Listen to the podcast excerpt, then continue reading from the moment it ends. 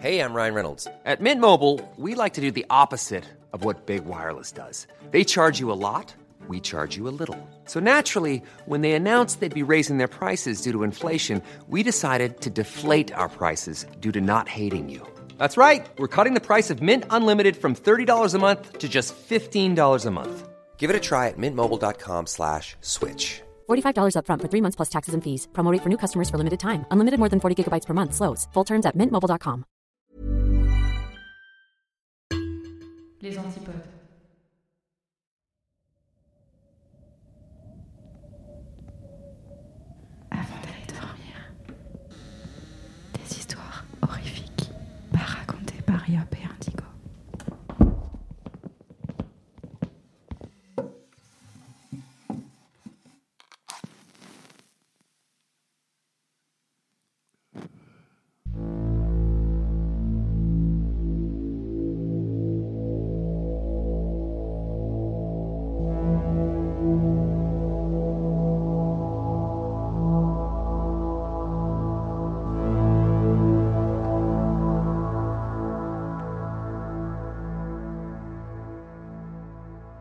Installez-vous confortablement au fond de votre lit. Remontez la couette jusqu'au menton et fermez les yeux.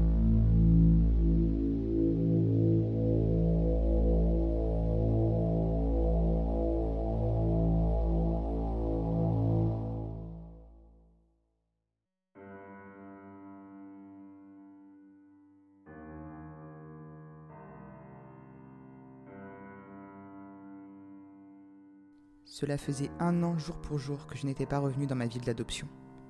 Un an que Grégory m'avait quitté, emportant les enfants avec lui. Un an que je n'avais pas pu les embrasser, les toucher, les serrer tout contre moi. Ce jour-là, j'avais compris ce que cela signifiait réellement de voir sa vie voler en éclats.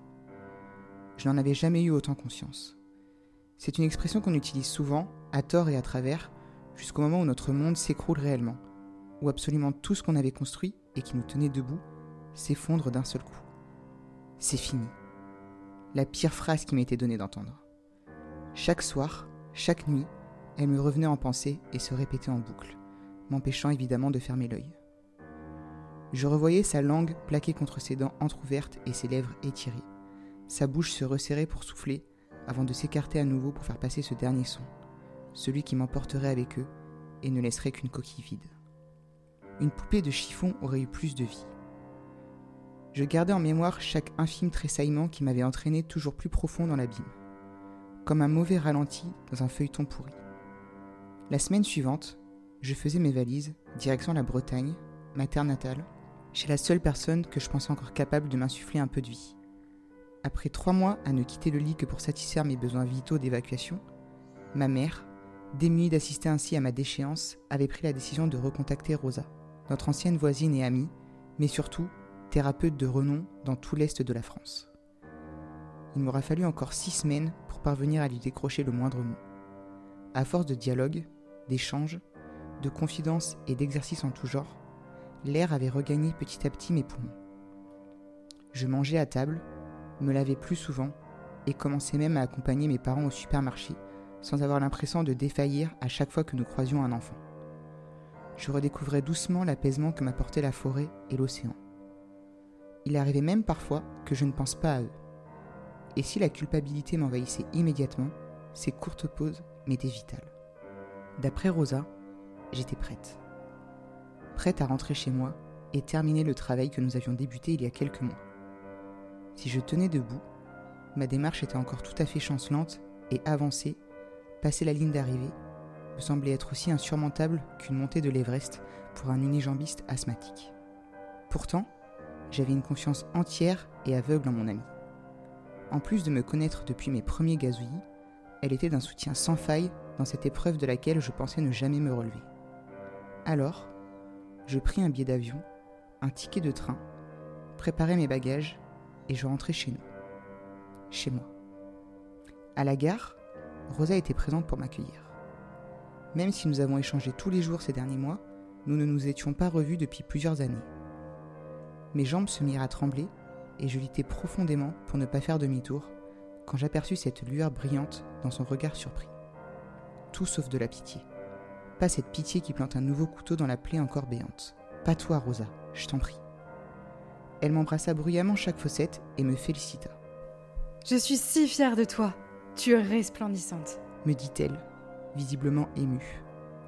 Un teint blafard, des cernes plus visibles que mes seins, une maigreur excessive et des vêtements forcément beaucoup trop larges, si Rosa me trouvait resplendissante, elle ne pouvait qu'être indéniablement une grande fan de l'univers de Tim Burton.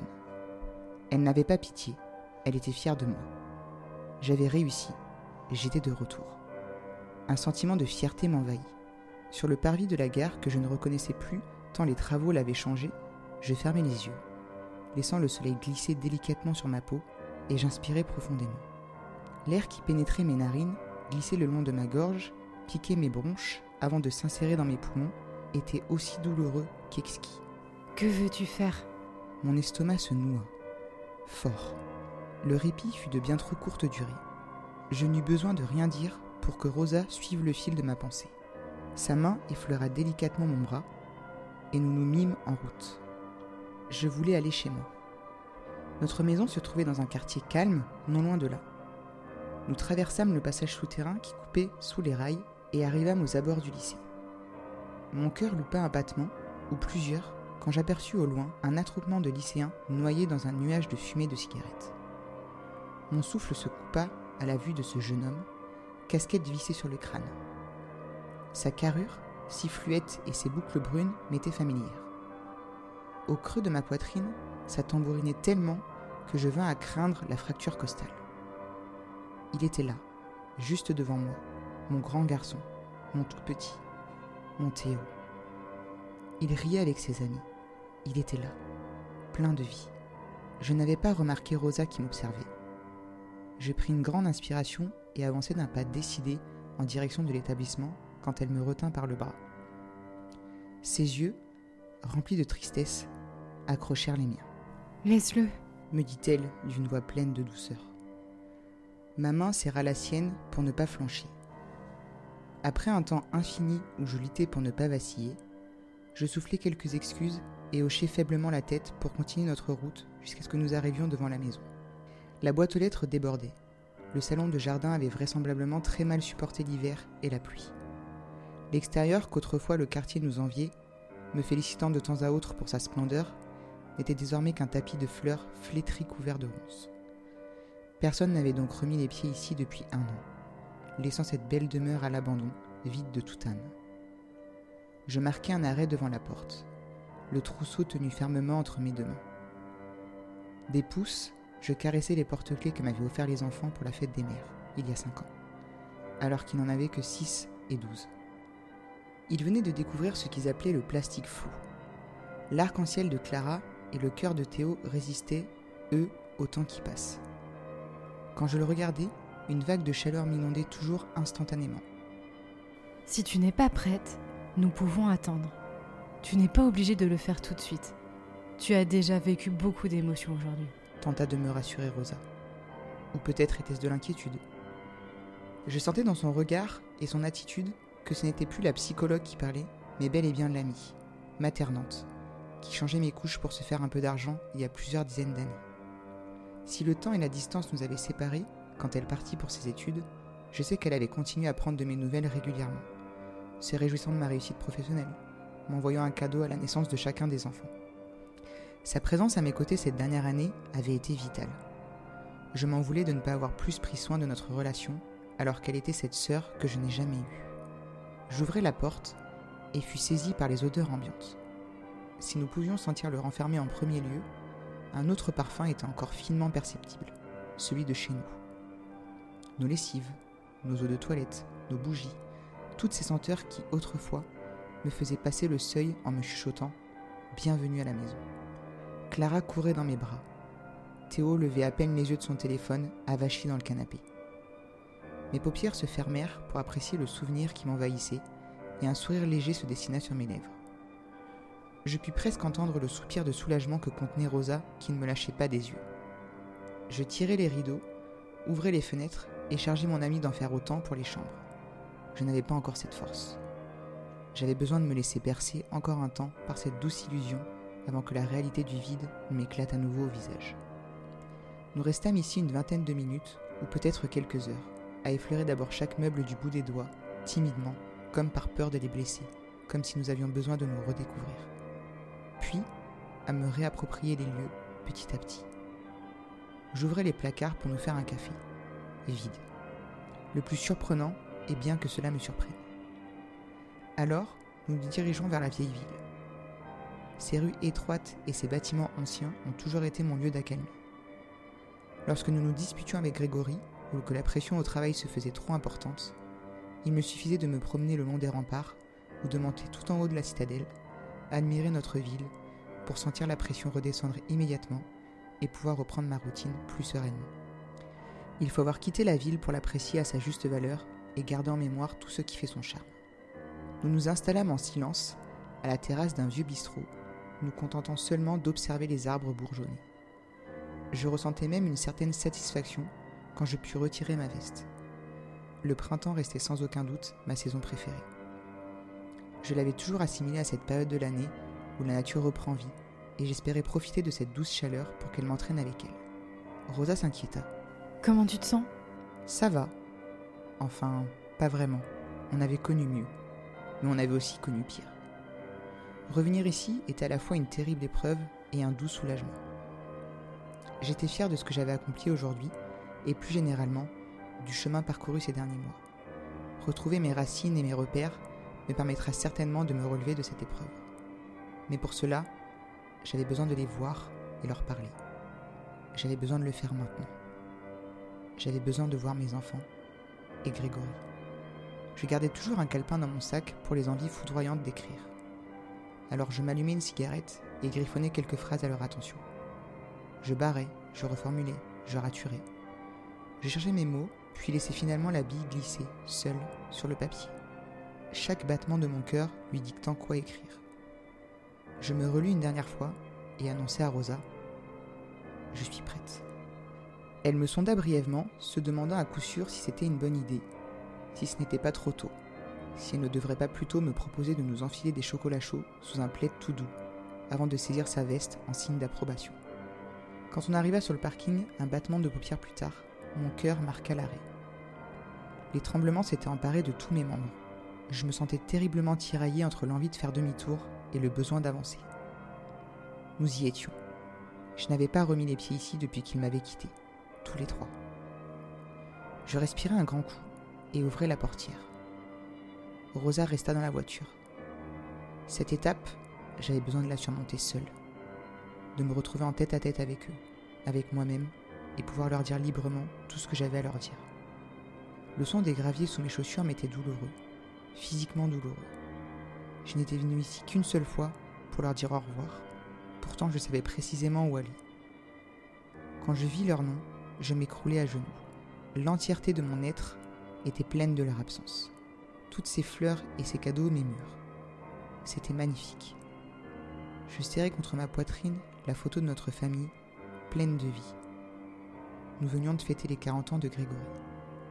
En caressant le marbre, entre deux sanglots, je commençais à lire le texte écrit une heure auparavant, dans un long murmure. Mes chers amours.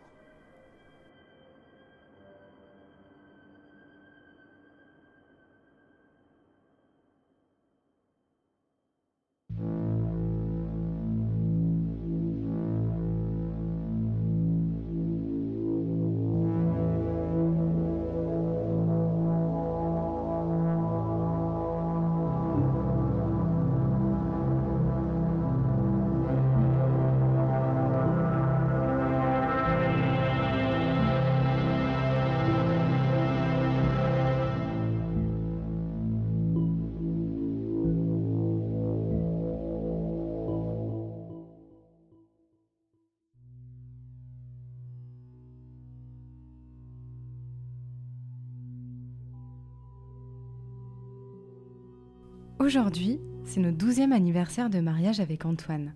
À l'origine, notre relation était fusionnelle. Nous nous sommes rencontrés au secondaire. Le coup de foudre était immédiat. Antoine était le grand brun, populaire, sportif, tout droit sorti d'une comédie musicale américaine. Cinq ans après notre diplôme, nous nous sommes mariés. Par la suite, notre vie était affligeante de banalité. L'achat d'une petite maison en campagne à proximité de Lausanne, à moins d'une demi-heure du centre, mais en pleine nature, à une heure du lac de Genève, pour que nos futurs enfants grandissent dans un cadre sain. Ça n'a pas manqué. Une fois l'emménagement bouclé, notre premier enfant était en route, puis un deuxième. Pour m'occuper d'eux, j'ai abandonné mon poste d'ingénieur mécanique, ce pourquoi je m'étais battue toute ma vie. Vous comprenez, Antoine gagnait largement suffisamment pour subvenir aux besoins de tout le monde. Alors, il m'a demandé de mettre ma carrière de côté. Ma vie était devenue celle dont beaucoup de femmes rêvent. Néanmoins, moi, ça ne me rendait folle. Je m'ennuyais à mourir. Pour m'occuper, j'ai essayé des passe-temps. Du tricot au jardinage. Jamais vous n'auriez vu pareilles écharpes et des bégonias plus fleuris. Nos seuls voisins étaient un couple du même âge que nous, Julie et Mathieu. Eux aussi avaient des enfants. J'ai pris un moment avant d'aller faire connaissance avec eux, mais un jour, l'ennui a pris le dessus, et je leur ai apporté un gâteau fait maison pour introduire le dialogue. Julie était une femme exubérante. Quoi qu'elle fasse, quoi qu'elle dise, elle en faisait trop. Elle était constamment en concurrence avec moi. Elle avait toujours besoin d'être meilleure que moi, d'avoir des fleurs plus fleuries, d'avoir des enfants mieux éduqués, un meilleur mari. Mathieu, lui, n'était jamais là, tout comme Antoine. Je ne les portais pas dans mon cœur, mais nos enfants étaient très amis et jouaient ensemble tous les soirs. Et, par conséquent, j'étais contrainte de la supporter quotidiennement. Antoine, lui, n'avait pas d'avis sur nos voisins. En même temps, il n'était jamais là pour les voir vraiment. Les seules fois où il était en contact avec eux, c'était lors de soupers organisés chez les uns et les autres. Il s'entendait bien avec Mathieu. Évidemment, les deux hommes travaillaient dans le milieu financier et n'étaient jamais à la maison. Après ce repas, c'était plus fort que moi. Je me plaignais souvent de Julie auprès de mon compagnon. Il détestait ça au plus haut point. Mercredi, après une invitation chez nos amis, j'ai partagé mon sentiment à propos de Julie et Antoine. Ce qu'il m'a dit ce soir-là est resté gravé dans mon esprit depuis. Passe à autre chose, chérie. Le monde ne tourne pas autour d'elle et tu détiens pas la vérité absolue. Et si c'était toi qui étais invivable me dit Antoine d'une voix ironique qui ne collait pas du tout avec son discours. Peut-être avait-il voulu faire une blague, mais je suis sûre à 99% qu'il était sérieux. Je ne lui ai pas adressé la parole de la semaine, sauf devant les enfants pour sauver les apparences. Cependant, depuis exactement trois jours, mon mari n'est plus le même. Non pas qu'il ait changé de comportement ou physiquement, c'est littéralement une autre personne. Vendredi soir, en rentrant du travail, j'ai immédiatement su que ce n'était pas lui. Dans un premier temps, j'ai cru que c'était la fatigue nerveuse qui avait pris le dessus, et que c'était mon manque de sommeil qui me jouait des tours. De l'extérieur, Antoine était à quelques petits détails près le même. À tel point que même moi, j'aurais pu ne pas remarquer de changement. Mais alors, qu'est-ce qui m'a mis sur la piste? Son comportement? Déjà, ça faisait plus de deux ans qu'il ne m'envoyait plus de messages pour me dire qu'il était bien arrivé au travail, le matin après avoir déposé les enfants à l'école. Ce matin, à 8h54, mon téléphone a sonné. C'était un SMS d'Antoine me souhaitant une bonne journée, me prévenant de la bonne arrivée des enfants dans leur établissement. Je savais que ce n'était pas lui.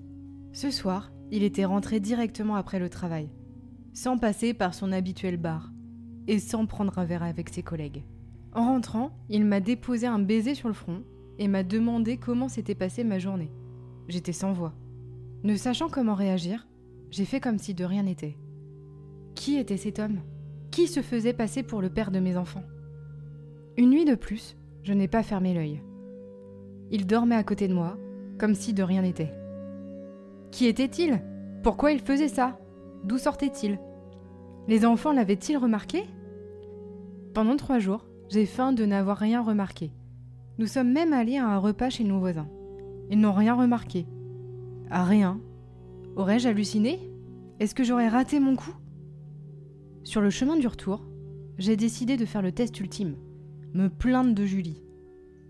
Comme seule réponse, l'homme qui se fait passer pour mon mari m'a souri et m'a dit que nous irions plus chez eux si Julie me dérangeait. C'était trop. En plus, sur la tempe gauche du faux Antoine, il manque une cicatrice. La cicatrice qu'aurait laissé mon club de golf mercredi soir quand j'ai essayé de mettre fin à ma servitude. Je ne peux en parler à personne, ou ils vont aller chercher mon mari. Et depuis qu'il est sous mes bégonias, il pousse beaucoup mieux. Mes pauvres petites plantes sont les seules qui ne méritent pas de mourir. Est-ce que je devrais dénoncer l'imposteur?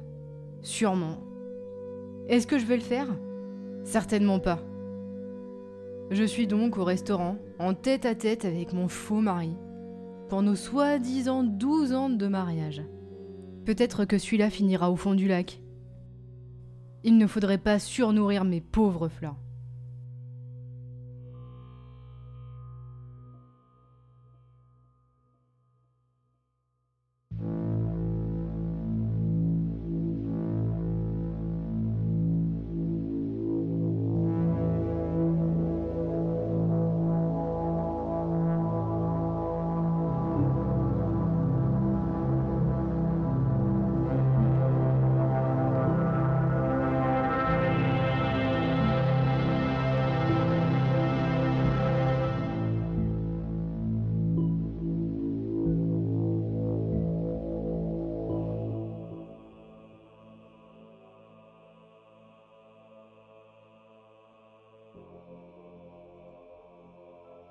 J'aimerais vous parler de quelque chose qui m'est arrivé très récemment, afin que vous puissiez, espérons-le, éviter la même expérience que moi.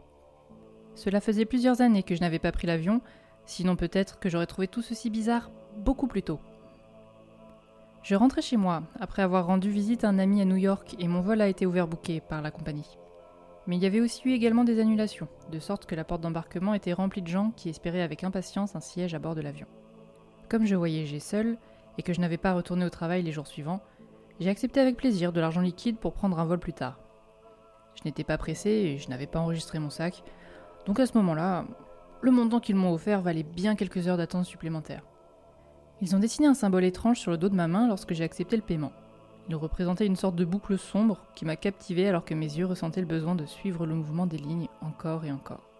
J'ai pensé qu'il devait être utile aux employés pour leur donner une indication, peut-être pour m'empêcher d'essayer d'obtenir plus d'argent ou une réduction si mon prochain vol était également rempli. J'ai finalement réussi à prendre le dernier vol sans aucun problème. En y réfléchissant maintenant, c'était étrange. Pour commencer, pas mal de gens ont accepté de l'argent, une réduction ou des bons d'achat, et il y a eu plusieurs annulations, donc il aurait dû être assez plein. Mais j'étais la seule dans toute ma rangée, et de l'autre côté de l'allée aussi. Il y avait peut-être 15 personnes sur tout le vol? Il était si vide que nous aurions pu avoir notre propre rangée privée si nous avions choisi de le faire. Sinon, ce fut un vol sans incident.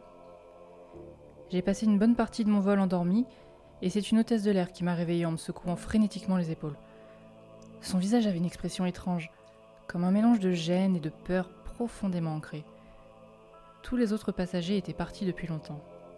Alors que je saisissais mon sac à dos et que je me dirigeais vers la porte, le petit équipage de bord s'est aligné pour me voir descendre de l'avion, ce qui en soi n'était pas trop bizarre, mais ils semblaient anxieux. Certains vérifiaient leur montre, tandis que d'autres se balançaient nerveusement d'avant en arrière. J'ai reçu des tapes dans le dos, un regard ennuyé de la part de la femme qui m'avait réveillé, un sourire triste, puis le pilote m'a remercié pour mon cadeau. À ce moment-là, je me suis dit qu'il m'avait sûrement confondu avec quelqu'un de beaucoup plus important que moi. Maintenant j'ai compris. À peine sorti de l'habitacle, ils ont refermé la porte derrière moi si vite qu'elle a failli me frapper. En quittant la passerelle, j'ai remarqué que quelque chose n'allait pas. Tout d'abord, ce n'était pas mon aéroport.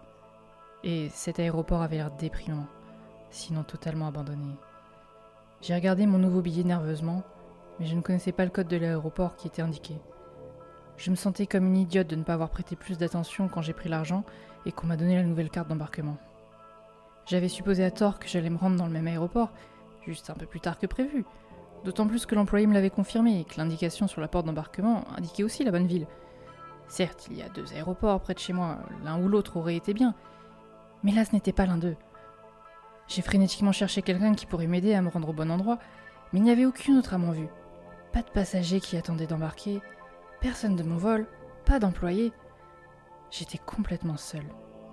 Je pouvais entendre un son faible, aigu et grattant. L'avion avait commencé à s'éloigner. Il n'avait même pas attendu que quelqu'un éloigne d'abord la passerelle de l'avion. J'étais dans un aéroport étrange et j'avais l'air d'être totalement seul. J'ai sorti mon téléphone pour voir où j'étais, et non seulement il n'y avait pas de wifi disponible, mais je n'avais pas non plus de réseau. Je soupirais et me résignais à errer dans le terminal à la recherche de n'importe quel signe de vie. Je me suis dit que ce serait une longue nuit, mais que je trouverais un moyen de rentrer à la maison. J'imagine que j'étais trop fatiguée pour être à l'armée à ce moment-là. J'ai finalement commencé à me déplacer dans mon nouvel environnement. J'étais dans un beau terminal, bien que daté. Mes yeux étaient attirés par l'art en relief d'or le long des murs. C'était vraiment unique, bien que lorsque je me suis approchée pour observer les détails, j'ai personnellement pensé que la scène qu'elle représentait était beaucoup trop troublante pour être exposée dans un espace public comme celui-ci. Une créature étrange semblait déchirer un homme, tandis que des silhouettes bizarres regardaient. Cet aéroport semblait complètement abandonné. Il n'y avait pas d'électricité. Au lieu de ça, la dernière lumière qui était diffusée à travers de grandes fenêtres de vitraux à motifs complexes qui peignaient le tout d'un rouge profond. Des carreaux du plafond étaient cassés, et certains d'entre eux reposaient sur les sièges délabrés. Mon sentiment de malaise a augmenté au fur et à mesure que j'arpentais cet environnement.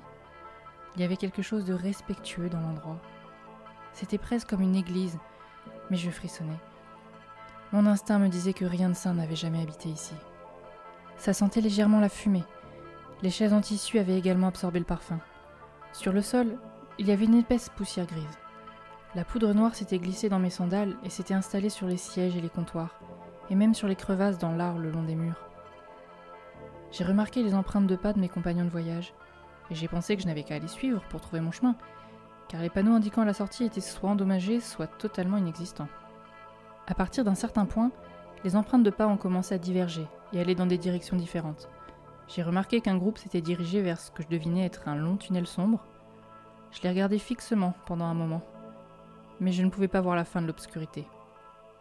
Comme la dernière lumière à l'extérieur s'estompait rapidement et qu'il ne semblait pas y avoir de courant, j'ai décidé que ce chemin n'était pas pour moi. J'ai suivi les autres empreintes qui allaient dans la direction opposée vers un lobby plus ouvert.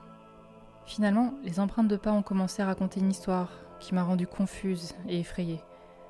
À un moment donné, des empreintes supplémentaires avaient rejoint ce groupe, comme si quelqu'un ou quelque chose avait émergé de nulle part et avait commencé à marcher à quatre pattes ou à ramper à leur côté. Peu de temps après, les empreintes des passagers sont devenues erratiques ils avaient dû commencer à courir dans des directions différentes. J'en ai suivi quelques-unes, mais finalement, chaque paire d'empreintes humaines s'était terminée brusquement, comme si elles avaient été arrachées de leur existence. Je me demandais si aucun des autres passagers avait réellement pu s'en sortir. J'ai soudainement entendu un mouvement juste au-dessus de moi. Un bruit de grattage, comme si quelque chose s'était traîné le long du plafond. Ou rampé Je n'ai même pas levé les yeux. J'ai juste sprinté comme jamais auparavant. Après avoir réussi à obtenir une distance que je considérais sûre, je me suis permis de jeter un coup d'œil en arrière. Quelque chose de léger et sombre se déplaçait le long du plafond, au-dessus de l'endroit où j'avais été. Il a finalement disparu dans un trou laissé par une plaque de plafond tombée. J'étais de retour près des vitraux, où j'avais d'abord débarqué. Le crépuscule s'était estompé un peu trop rapidement, et j'étais maintenant dans l'obscurité naissante. J'ai remarqué quelque chose d'étrange dans le ciel nocturne n'était pas comme le ciel que je pouvais voir de chez moi. Il était trop clair. Il n'y avait pas de pollution lumineuse et je pouvais voir plus d'étoiles que je n'avais jamais vues auparavant. C'était comme s'il n'y avait pas une seule lumière aux alentours. J'ai alors pris sur moi, alimenté par mon sentiment croissant de malaise, et j'ai décidé à contre-coeur que j'essaierais de me diriger à travers le tunnel. Alors que je m'approchais et que mes yeux s'adaptaient à l'obscurité, j'ai remarqué quelque chose d'étrange devant moi. C'était différent de tout ce que j'avais vu auparavant mais cela semblait être une sorte de créature vivante, et elle berçait l'un des passagers de mon vol. Elle était toute lisse, mais plus je la regardais fixement, moins les détails semblaient avoir du sens. Les membres et les traits ne s'alignaient pas avec le corps. Ils tourbillonnaient et se déplaçaient pour créer une sorte de suggestion de forme, mais les membres n'étaient jamais complètement reliés. La seule chose que je pouvais clairement voir, c'était le même symbole que j'avais sur la main, qui semblait être gravé dans ce que je présumais être le torse de cette chose Regarder la créature m'a donné un mal de tête poignardant. Même maintenant, je ne peux pas décrire complètement ce que j'ai vu, juste des fragments. De longs appendices minces qui semblaient entrer et sortir de la créature. Un visage lisse avec des cavités, là où les yeux ou le nez, la bouche devraient se trouver. Cette tête m'a fait penser à quelqu'un qui se battait pour inhaler à travers un sac en plastique noir. Il était courbé d'une manière si contre nature que j'imaginais que sa véritable taille était plus élevée que ce que l'aéroport pouvait contenir. Le passager coincé dans son emprise a émis un son obsédant, comme si son dernier souffle était tiré de ses poumons, alors qu'il se ratatinait lentement dans le néant sous mes yeux. La créature, en réponse, a poussé un soupir profond qui semblait indiquer son contentement. Et j'ai une fois de plus senti cette odeur de brûlure acide. L'homme s'est ensuite détérioré pour se transformer en poussière. Il ne faisait maintenant plus qu'un avec celle du sol. J'ai pensé à l'épaisse poussière de cendre dans laquelle j'étais jusqu'aux chevilles, et à la façon dont je pouvais la sentir dans mes sandales, entre mes orteils, alors que je commençais à réaliser ce qui m'attendait. Je me sentais malade, et ma seule envie était de me sentir en sécurité et de me débarrasser de mes sandales. J'ai halté involontairement, comprenant deux secondes trop tard que si la créature ne m'avait pas déjà vue, je venais de révéler mon emplacement. Elle a commencé à se rapprocher, et je me suis rendu compte alors, dans un moment de clarté paniquée, que je connaissais une sortie vers l'extérieur. Ce serait probablement une chute de 3 mètres, mais cela semblait beaucoup plus attrayant que de partager le sort de l'homme dont je venais d'être témoin. J'ai couru, me dirigeant à travers les cendres vers la passerelle, et j'ai fermé la porte derrière moi. C'était surtout par habitude, car je doutais fortement que la porte puisse retenir quelque chose comme ça. Quand je suis arrivé au bout du tunnel, malgré la nuit profonde que j'avais observée depuis le terminal, j'ai pu apercevoir un champ d'herbe éclairé par le soleil couchant à travers l'ouverture. Il n'y avait pas de piste, ni aucun autre indice visuel que j'étais dans un aéroport. Il n'y avait que des arbres broussailleux et de l'herbe jaunie brûlée par la chaleur estivale, pour autant que mes yeux puissent voir. Ça ressemblait à la maison. J'ai alors essayé de l'atteindre, mais je n'y arrivais pas. C'était comme heurter un mur invisible. J'ai réfléchi un instant, puis j'ai essayé avec mon autre main. Je me suis rendu compte que tout, sauf ma main marquée, pouvait passer à travers. Je l'ai frotté, mais la marque avait été dessinée en ligne noire épaisse à l'aide d'un marqueur permanent, bien sûr. J'ai frotté pendant ce qui me semblait être une éternité, et j'ai essayé de ne pas penser à ce monstre émergeant de la porte du terminal, se déplaçant comme liquide, son corps massif s'apprêtant à empêcher définitivement mon évasion. Je me suis frotté alors plus frénétiquement. Au moment où j'ai entendu la passerelle grincer contre le poids de la créature, j'étais à moitié résigné au fait que je ne partirais jamais. Pensant à quel point il serait terrible de mourir maintenant, si près de la sortie. J'étais si proche que je pouvais voir les nuances roses et oranges du coucher de soleil sur les plaines du monde juste à ma portée. Mon monde. J'ai pensé un instant à la façon dont les animaux pris dans un piège se mordaient la chair, les os, les tendons pour s'échapper, et j'ai ressenti une sorte de parenté morbide avec eux. J'ai réfléchi à ça pendant un moment, et j'ai réalisé que j'étais ridicule. Je n'avais pas besoin de me mordre la main, juste une partie. Alors qu'il s'approchait de moi, je commençais à voir des progrès, et sa proximité m'encourageait à aller plus vite et à me battre contre la douleur. À ma grande surprise, une fois devant moi, il s'est arrêté. Il ne m'a pas poursuivi plus loin, ni n'a bougé pour m'attraper. Il venait pour m'observer. Une sorte d'intelligence émanait de la créature qui semblait m'étudier, qui attendait. Finalement, le symbole a disparu. J'ai craché sur le côté et j'ai pu retenter l'expérience avec ma main douloureuse et déglinante de sang. À mon immense soulagement, cela a fonctionné. J'ai sauté dans le but de rouler pour atterrir en douceur, mais j'ai plutôt frappé douloureusement le sol. Il n'y avait pas de passerelle ni d'aéroport où je me trouvais maintenant. J'étais à plat sur le dos, dans un champ regardant le ciel ouvert. Les dernières choses que j'ai vues de la créature étaient plusieurs membres noirs ressemblant à du fluide, flottant contre le ciel coloré de mon monde, car il avait dû tenter de passer par la sortie que j'avais franchie. Il n'a jamais complètement émergé, c'était probablement lié à la même marque que j'avais encore quelques instants plus tôt. J'ai pu rentrer chez moi. En fait, je n'étais qu'à quelques kilomètres d'une route. Il s'avère qu'il y avait eu un aéroport à cet endroit exact, et qui avait été démoli il y a des décennies remplacé par le plus grand aéroport que j'utilise habituellement. Mais même en sachant cela, ça ne donne pas vraiment plus de sens à ce que j'ai vécu. Le seul réconfort que j'ai finalement trouvé était que la créature ne m'avait finalement pas suivi. Elle ne peut probablement pas sortir, n'est-ce pas?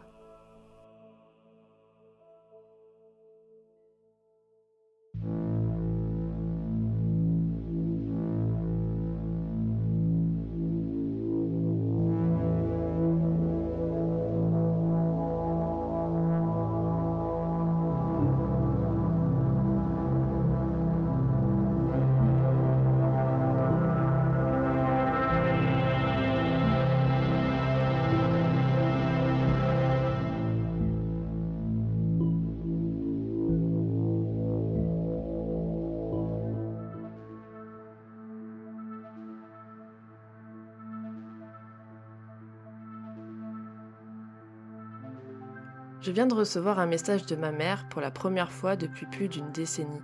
Je ne sais pas trop comment elle a trouvé mon numéro, mais je sais que c'est elle, et je sais qu'elle est en chemin. Petite, ma mère, Evelyne, me haïssait. J'étais enfant unique et elle m'a très bien fait comprendre que j'étais, je cite, la pire erreur qu'elle ait jamais faite. Je connais les circonstances de ma naissance par cœur car elle les a pratiquement gravées dans mon cerveau. Ma mère avait 19 ans, belle et libre, brillante m'a-t-elle dit, et une starlette des concours de beauté. Elle venait de gagner le titre de Miss Bricktown et elle était sur le point de devenir Miss Oklahoma. Tout ça jusqu'à ce que, bien sûr, elle tomba malade. Par tomber malade, elle voulait dire qu'elle était enceinte de moi. Elle m'a dit que je l'ai ruinée, je lui ai volé son moment de gloire, je l'ai épuisée à me mettre au monde et à s'occuper de moi. Ce qu'elle ne vous dit pas, c'est qu'elle n'est pas seulement tombée malade, elle est tombée sur un juge qui lui a promis des couronnes brillantes. Si vous lui demandez par contre, elle ne l'admettra jamais. Pour elle, c'est comme si elle n'y était pour rien. Juste avec ça, vous pouvez imaginer à quel point mon enfance était horrible. Elle crachait son venin à chaque fois qu'elle m'adressait la parole, et bien qu'elle ne m'ait jamais frappée, elle savait comment m'infliger une souffrance plus profonde, plus personnelle. J'ai essayé par tous les moyens de l'impressionner, les clubs, les sports. Je suis même devenue présidente du corps étudiant, mais rien n'a fonctionné, elle me détestait et me voyait seulement comme la chose qui a ruiné sa vie. Quand j'ai fêté mes 16 ans, c'était la goutte de trop. À cet âge, j'avais finalement atteint la maturité et je commençais à ressembler à ma mère de plus en plus. Elle a dû le remarquer parce qu'un jour en rentrant de l'école, j'ai trouvé sur mon lit une gigantesque robe rose afro-fro. Elle m'avait inscrit à un concours de beauté à deux villes d'ici. C'est à ce moment-là que j'en ai eu assez. Je n'allais pas la laisser m'ignorer et me réprimander toute ma vie, puis soudainement vivre la vie qu'elle aurait voulu à travers moi. Jamais de la vie. Je me suis émancipée, j'ai coupé totalement les ponts avec elle, puis j'ai emménagé avec une amie à moi. J'ai eu mon bac, suis partie à l'université, me suis mariée, puis j'ai eu la vie tranquille que je n'ai jamais eue sous son toit. Maintenant j'ai 26 ans et je viens de donner naissance à mon premier enfant, une petite fille que j'ai appelée Lydia. Hier soir, j'ai reçu un SMS d'un numéro que je n'ai pas reconnu. Adriana, c'est Evelyne. Tu devrais recevoir mon colis à tout moment maintenant. J'ai fixé mon téléphone hébété. J'ai changé de numéro plusieurs fois au cours des dix dernières années et je n'ai plus de famille proche en vie qui pourrait lui donner mon nouveau numéro. J'ai repris mes esprits et je lui ai répondu. C'est qui au fait? C'est une mauvaise blague? Le SMS suivant est arrivé très vite. Je vois que tu as toujours un sale caractère, n'est-ce pas? Je viendrai te rendre visite bientôt pour rencontrer ma petite fille. Bisous, Mimi. Je savais que c'était pas vrai. Elle savait même pas dans quelle région j'habite, encore moins mon adresse. J'avais aucune idée de qui pouvait me faire cette plaisanterie, mais j'ai vite bloqué le numéro. Les jours suivants, j'ai vite oublié cet échange. Le numéro était bloqué et c'en était fini pour moi, jusqu'à ce que j'ouvre ma porte un soir et découvre une petite boîte violette sur mon porche. Sur le dessus de la boîte, il y avait un nœud à paillettes avec un mot attaché qui disait pour Lydia, bisous, Mimi. Pas de timbre, pas d'adresse de l'expéditeur, juste ces quatre mots effroyables. Les mains tremblantes, j'apportais la boîte à l'intérieur et détachais les rubans qui la gardaient fermée. À l'intérieur se trouvait une robe rose bonbon à froufrou, la même que ma mère m'avait achetée quand j'avais 16 ans, sauf que celle-ci était assez petite pour y rentrer un tout petit enfant. Ma main se plaqua sur ma bouche. Quelle horreur Celui qui a manigancé cette histoire a été trop loin. C'est dégueulasse. J'ai attrapé mon téléphone et appelé mon mari aussi vite que j'ai pu. L'appel a coupé immédiatement. Il était parti à un stupide voyage de ski pour un enterrement de vie de garçon et comme par hasard, il n'y avait pas de réseau. Non, mon mari ne mettait d'aucune aide. J'allais composer le numéro de la police avant qu'un autre SMS n'arrive, d'un autre numéro inconnu. Une jolie robe pour la future starlette, c'est important de les entraîner dès le plus jeune âge. Je serai là bientôt pour t'aider. Bisous, Mimi. Je me suis mise à écrire. Écoute, espèce de taré, je sais pas qui tu es ou à quel jeu tu joues, mais tu ferais mieux de laisser ma famille tranquille avant que j'appelle les flics. J'ai bloqué le numéro à nouveau, je me sentais fatiguée et malade. J'espérais que cette menace d'appeler la police serait assez pour que ça cesse. J'ai arraché Lydia de son tapis de jeu et je l'ai serrée dans mes bras avant de nous emmener toutes les deux dans mon lit et de nous endormir. J'ai décidé que je n'allais pas quitter ma petite fille des yeux jusqu'à ce que cette histoire se termine. Je reconnais que même si je pensais que ça devait sûrement être une blague, je commençais à flipper. Mon malaise s'est transformé en véritable peur le lendemain matin. Je me suis réveillée, ma fille pleurait, nichée contre moi. J'ai ouvert mes yeux avec difficulté et je l'ai immédiatement remarqué. Perchée sur la tête de mon bébé se trouvait une tiare argentée. Je sentais une remontée d'acide me venir à la gorge rien qu'en la regardant. Je savais que ça ne venait pas de chez nous car je refusais d'acheter quoi que ce soit du genre à ma fille qui puisse me rappeler les concours de beauté traumatiques de mon enfance. J'ai sauté du lit et quasiment sprinté jusque ma porte d'entrée. Elle était grande ouverte. Quelqu'un était rentré chez moi. Les seules personnes connaissant le code de la porte étaient mon mari et moi. Comment est-ce que quelqu'un a pu l'ouvrir? J'ai appelé la police. Ils sont venus inspecter ma maison et tout ce qu'ils ont pu me dire c'est que si rien n'a été volé, je pouvais alors installer des caméras de surveillance et changer les serrures. Ça m'a bien énervé mais j'ai fait ce qu'ils m'ont dit. Les nouvelles serrures devaient être livrées après-demain et les caméras la semaine prochaine. Je ne savais pas du tout à quoi m'attendre d'ici là car le problème ne faisait qu'empirer chaque jour. J'étais en panique totale. J'avais à peine validé mon panier que le SMS suivant est arrivé. Encore un numéro inconnu. Tu es très mal poli, Adi. Je verrai ma petite fille que ça te plaise ou non, et ne crois pas qu'un simple verrou va m'en empêcher. C'est mon droit. Tu m'as peut-être ruiné moi, mais je ne te laisserai pas ruiner cette petite fille aussi.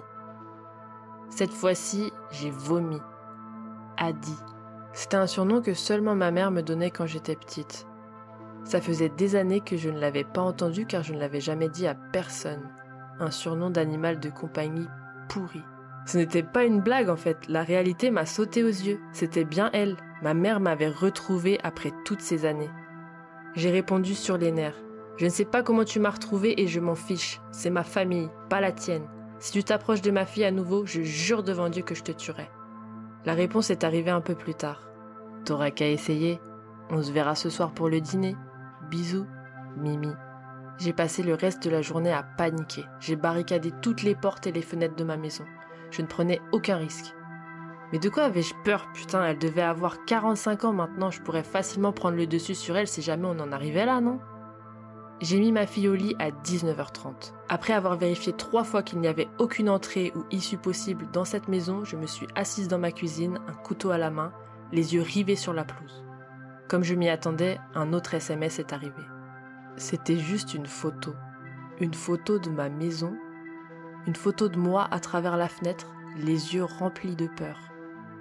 J'ai reçu un autre SMS qui disait simplement ⁇ Je suis là ⁇ Mon instinct animal a repris le dessus. Si elle était là, j'allais lui faire face. Je jure devant Dieu que je n'allais absolument pas avoir peur de cette femme. Je ne la laisserai plus avoir aucun pouvoir sur ma vie. J'allais en terminer avec elle. J'ai retiré la chaise que j'avais calée contre la porte d'entrée, j'arrachai ma barricade sur laquelle je comptais juste avant, et j'ai déboulé sur ma pelouse, le couteau toujours en main. C'est là que je l'ai vue. Elle était debout, immobile, les yeux grands ouverts, dans le jardin de mes voisins juste en face, vêtue de ma robe rose à froufrou et une énorme couronne argentée. Plus je m'approchais d'elle, plus je commençais à réaliser que quelque chose clochait sérieusement, sérieusement chez elle. Sa robe avait l'air toute déchirée, elle était couverte de taches marron foncé, et je vous jure que je pouvais la sentir de loin. Non seulement ça, mais en plus elle était complètement déformée. Ses cheveux habituellement longs, blonds et bouclés étaient maintenant gris et pleins de nœuds. On aurait dit qu'il commençait à tomber par poignées de sa tête, lui laissant de larges endroits chauves. Elle était impossiblement maigre, sa peau, pâle, teintée de jaune et étirée comme du papier sur ses os tranchants. Elle avait des poches remplies de pus vert tout le long de ses bras et de ses jambes qui ressemblaient presque à de la moisissure. Et puis son visage, mon Dieu, son visage. On aurait dit qu'il sortait d'un film d'horreur. Ses lèvres avaient rétréci et laissaient voir d'épaisses gencives noires et des dents jaunes, toutes cassées. Son absence de lèvres ne lui a pas empêché de peindre un cercle rouge cerise autour de son sourire perpétuel. Ses yeux avaient l'air d'avoir reculé dans leurs orbites, Son maquillage charbonneux autour des yeux les faisait ressembler à deux profonds trous abîmés. Elle leva une de ses mains en décomposition en l'air et m'a fait un coucou de reine de beauté, agitant son poignet de gauche à droite. Je lâchai un cri glaçant avant de faire rapidement demi-tour et retourner à l'intérieur en courant. J'ai claqué la porte derrière moi, remis la chaise dans sa position de défense et couru jusque la fenêtre de ma cuisine, mais elle n'était plus là. J'ai pensé à appeler la police, mais ils avaient été inutiles jusqu'à présent. Non, c'était mon combat et quelque chose en moi en était convaincu. Mais bordel, qu'est-ce qui n'allait pas chez elle? Pour la première fois de ma vie, j'ai décidé de taper le nom de ma mère en ligne. Je ne sais pas ce qui m'y a poussé, mais il fallait que je sache ce qui était en train de se passer. Je ne pouvais pas juste attendre là comme une conne jusqu'à ce que ce monstre revienne. J'ai écrit son nom dans la barre de recherche. Les premiers articles étaient tous vieux. De simples remémorations de ses victoires et interviews en tant que Miss qui dataient d'il y a dix ans. Puis j'ai vu un article de cette année, d'il y a deux mois pour être exact. C'était un scan d'un article de journal beaucoup plus petit et moins extravagant que les autres de sa jeunesse, coincé en bas de page. L'article expliquait qu'un couple était parti en promenade un matin et qu'ils sont tombés sur un corps inerte. Je vous laisse deviner qui c'était.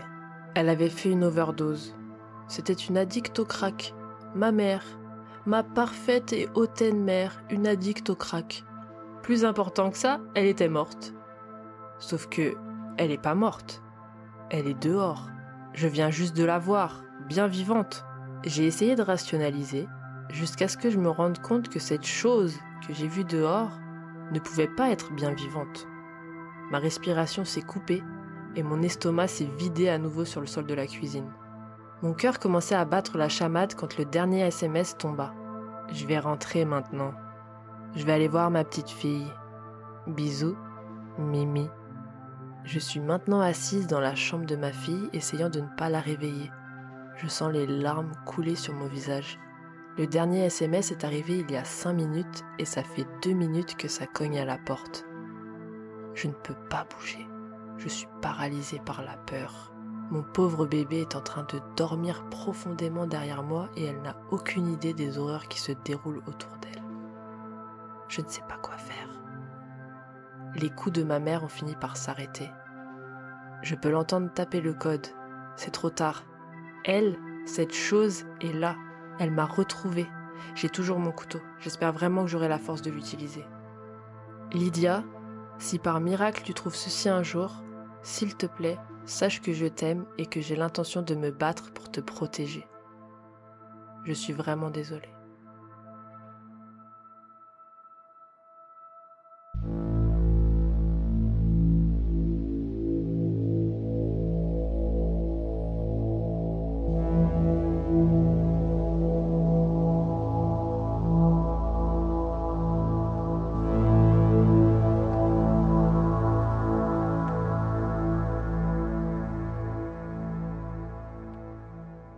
Bonsoir Salut Bonsoir.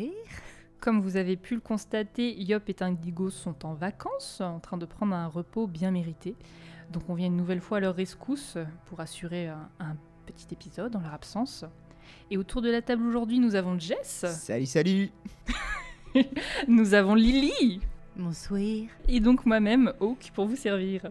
Et on remercie aussi très chaleureusement Vanny du podcast C'est Creepy, qui n'est pas à Nantes aujourd'hui, mais qui a quand même enregistré la dernière histoire de chez elle, et c'est quand même super sympa. La Donc classe. merci beaucoup à elle. Grande classe. On remercie également nos nouveaux patrons, Xarzor et Mansi. Merci beaucoup. Bienvenue dans la crème de l'élite. Welcome Welcome. Merci pas. beaucoup. N'hésitez pas à tous ceux qui voudraient s'abonner sur le Patreon. Abonnez-vous. Abonnez-vous, mettez des pouces bleus et vous aurez plein de quick slip. Cliquez sans sur la cloche. La cloche. oui, là, c'est ce que j'allais dire. Activez la cloche. hein. On Et sans déconner, vous aurez vraiment beaucoup de quick slip en réserve maintenant.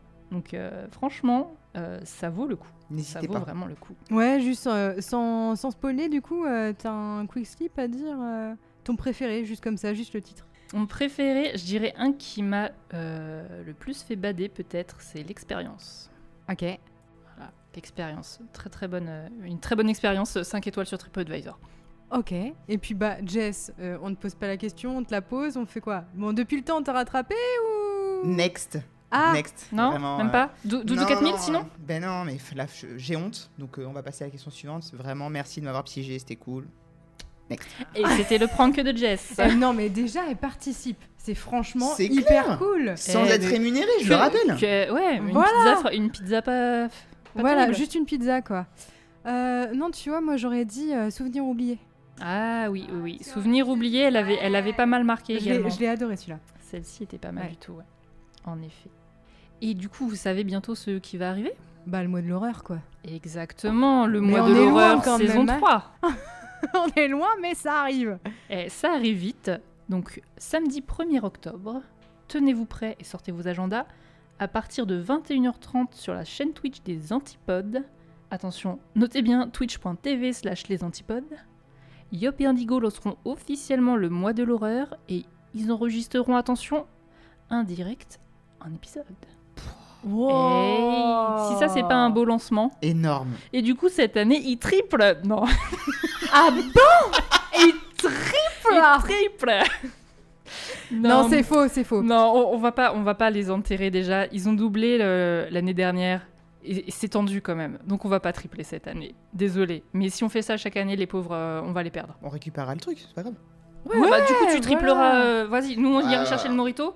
Toi tu t'occupes euh, d'enregistrer, euh, traduire, euh, tout ça. Tu Ouais, montes. Vas-y. Et donc toujours dans le mois de l'horreur, nous aurons ensuite, après ce merveilleux épisode qui sera enregistré en direct, on aura donc une sortie d'épisode tous les autres samedis du mois. Ouh, Classe. à classe, hein. Franchement, Comme nickel. quoi, bon, ok, ils sont en vacances, mais bon. Ils, vont, Ça va, ils savent ils se vont rattraper, C'est quoi. clair. Et Ils puis pas. aussi bien sûr quelques quick slips par-ci par-là. Patreon, abonnez-vous. Encore une fois, abonnez-vous. Ils font pas assez de forcing, on le fait pour eux, allez. Ils méritent. Est-ce qu'on n'aurait pas encore quelques remerciements? Notamment, donc on remercie les auteurs pour leurs histoires, donc Jam Franz pour l'aéroport fantôme et Olivie pour les messages de ma mère. Et notamment et surtout nos très chers Zadados, qui sont très talentueux, attention on est sur un épisode full féminin, et qui nous ont envoyé leurs propres histoires, à savoir donc Doom pour mes très chers amours, Presque Vico, mon autre mari, et Ruby pour fin de quart, que vous allez entendre maintenant. Donc je vous invite à remonter à nouveau la couette jusque sous votre menton, à bien vous installer, et bonne écoute.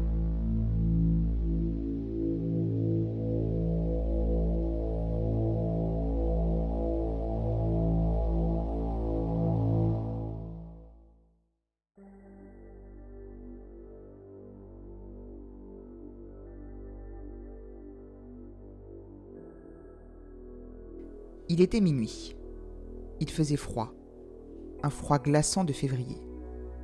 Presque tout le stationnement de l'hôpital était plongé dans l'obscurité. On avait voulu économiser et réduire cette damnée pollution lumineuse. Tout plein de gens s'étaient plaints, mais la direction n'avait pas fléchi. Moi, ça ne me dérangeait pas. La nuit, c'est mon milieu de vie. Et puis, bien franchement, je me dis qu'il faut être un peu bête si on travaille de soir et qu'on a peur du noir. C'était la fin du quart de soir. Autour de moi, les employés sortaient par petits groupes. Je reconnaissais la plupart. Le manteau rose de l'infirmière chef de l'urgence, la parka du préposé à la stérilisation. Un groupe de gens d'entretien sont passés près de moi, la cigarette au bec. Pas un ne m'a salué. Le groupe des soins intensifs est sorti en ricanant, trois des infirmières bras dessus, bras dessous. Comme d'habitude, je me fie des scénarios catastrophes. Qu'est-ce que je ferais si les pneus sont à plat? Et si la voiture refusait de partir? La bagnole n'était plus toute jeune après tout. Et si on me capturait Si une main se refermait sur moi dans l'obscurité, est-ce que je me débattrais Ou je me laisserais faire? Non, je me battrais. J'assurais ma prise sur mon porte-clés et son mini couteau rétractable. Une précaution nécessaire quand on travaille de soir. Oui, définitivement, il en baverait celui qui croyait me coincer. Je me rendis compte que le stationnement était redevenu silencieux. Les groupes avaient pris place dans leur voiture et étaient partis. Il ne restait que moi dans la nuit. Puis, une femme sortit de l'hôpital, le pas rapide, les bras encombrés par son sac et sa boîte à lunch. La portière de la voiture s'ouvrit. La femme s'engouffra sur le siège conducteur sans un regard autour d'elle. Bon, plus le temps pour les scénarios catastrophes. Je me redressai, appuyant la lame de mon couteau contre la gorge tendre de la femme. C'est moi le monstre de la nuit. Allez ma belle, on va aller faire un tour.